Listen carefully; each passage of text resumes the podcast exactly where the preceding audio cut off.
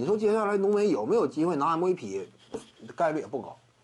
你不要感觉啊，湖人队啊，下个赛季卫冕冠军的身份，常规赛战绩也是错不了。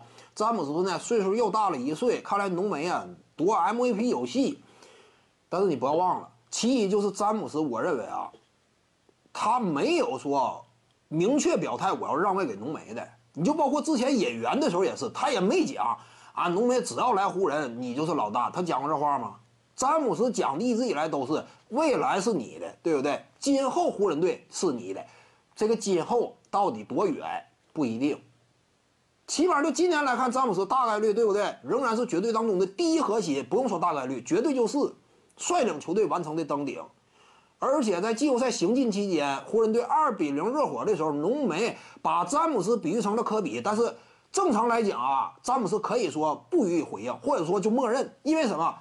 浓眉那种思路啊，科比是外线的掌控者，跟詹姆斯确实位置一样。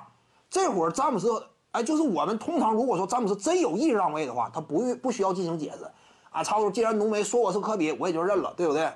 但是你看詹姆斯怎么做的，他主动进行了更正。什么叫我像科比，你才像科比？我更像的是奥尼尔。我跟奥尼尔啊那样一种吨位，大吨位情况之下不失敏捷。我像，不是你像，我像奥尼尔，你才像科比嘛。这是当时詹姆斯就站出来予以了更正，那说明什么？就是詹姆斯这根神经，他是绷绷起来的。一看说浓眉啊，他想似乎说通过一一种表态，真是有点让外界有一种误会的时候，我必须要站出来澄清这种误会，不是这么回事儿。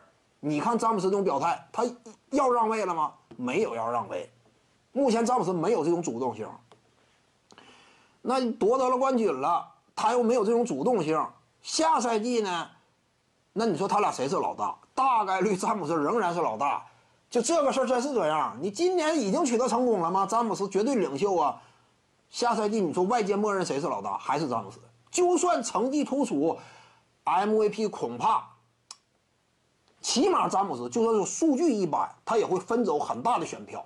浓眉他未见得会外界给予 MVP 级别的认可，未见得的。